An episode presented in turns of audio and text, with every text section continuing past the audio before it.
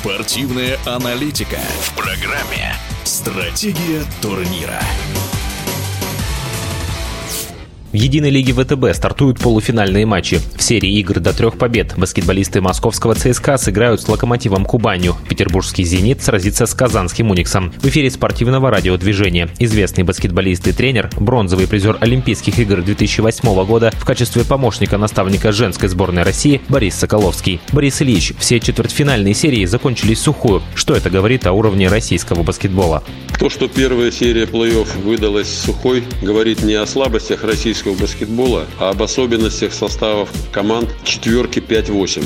Они в силу известных событий оказались без лидеров, которыми были легионеры. Исключение собой представляет только Нижний Новгород. Более того, Автодор доукомплектовал двумя лучшими игроками Шакичем и Джонсоном и без того неплохой Уникс. Тем не менее, Нижний Новгород кусался до последнего в серии с ЦСКА. И ЦСКА держали все три победы в упорной борьбе. «Зенит» в третьем матче встретил ожесточенное сопротивление Енисея, в составе которого было только два легионера, один из которых тренер Дражин Ан Анзулович. Судя по уважительному рукопожатию Паскувалю Дражину, было видно, что «Зенит» провел очень непростой матч. «Уникс» тоже встретил отчаянное сопротивление саратовских ребят, которые сражались на домашнем паркете, поднимая зрителей на трибунах э, с овациями. Э, ну, «Локомотив» э, давно взял курс на разумное сочетание легионеров и талантливых молодых россиян. Большей частью это молодежь, конечно, и это пока сработало без срывов. В Перми все-таки легионеры представляли собой главную часть, и несмотря на то, что прекрасно играют, э, бьются по-настоящему уже заслуженные наши ветераны, такие как Валерий Лиходей, Евгений Воронов, тем не менее, локомотив выглядит свежее и более заряженный. За эти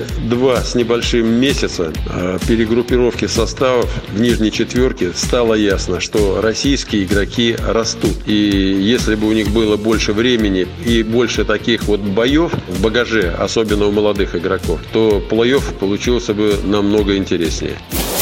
Оцените исход полуфинальных матчей. Кого считаете фаворитом в каждой паре?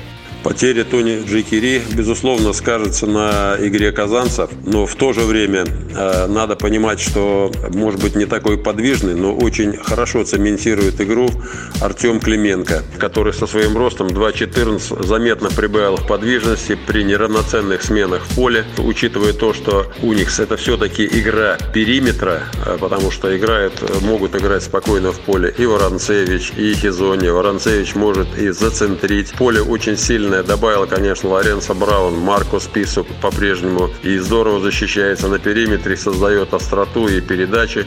Думаю, что вот эта серия, она будет, безусловно, самой, наверное, зрелищной в полуфинальном плей-оффе. При всем при том, что ЦСКА с Локомотивом тоже ждут непростые дни. Но все-таки уверен, что Велимир Пирасович найдет, может быть, неполноценную замену, но какие-то ходы предпримет для того, чтобы игра Уникса понесла как можно меньше потерь в качестве. Но надо понимать, что ему противостоит один из лучших э, тренеров Европы, Хавер Паскуаль, который тоже наверняка готовит какие-то заготовки, у которого тоже работают и скауты, работают аналитики. Я думаю, что нас ожидает просто прекрасный плей-офф.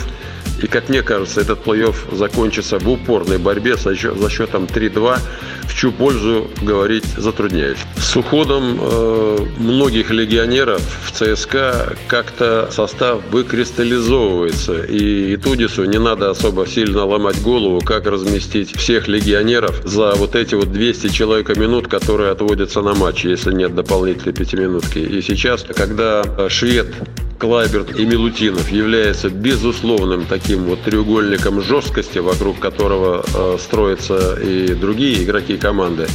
Э, он особо не парится по заменам, он меняет игроков как бы более ролевых, но при этом демонстрирует огромную самоотдачу и прекрасное качество. И Семен Антонов, и Никита Курбанов, и молодежь старается. То есть э, вот этот вот сейчас э, отрезок, который провели в несколько усеченном составе ЦСКА, он сплотил команду и он э, сделал игру более качественной, более понятной для всех игроков. Сейчас нет слишком э, много задач для того, чтобы понять, как использовать Баламбоя или как подстроиться под Хекета. Есть трое, есть э, пятерка, есть команда, и это видно невооруженным взглядом.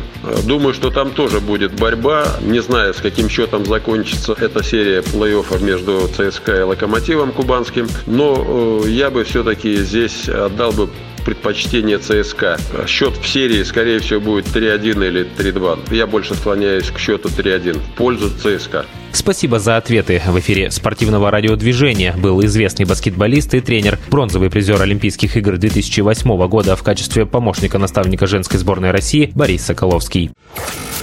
Стратегия турнира.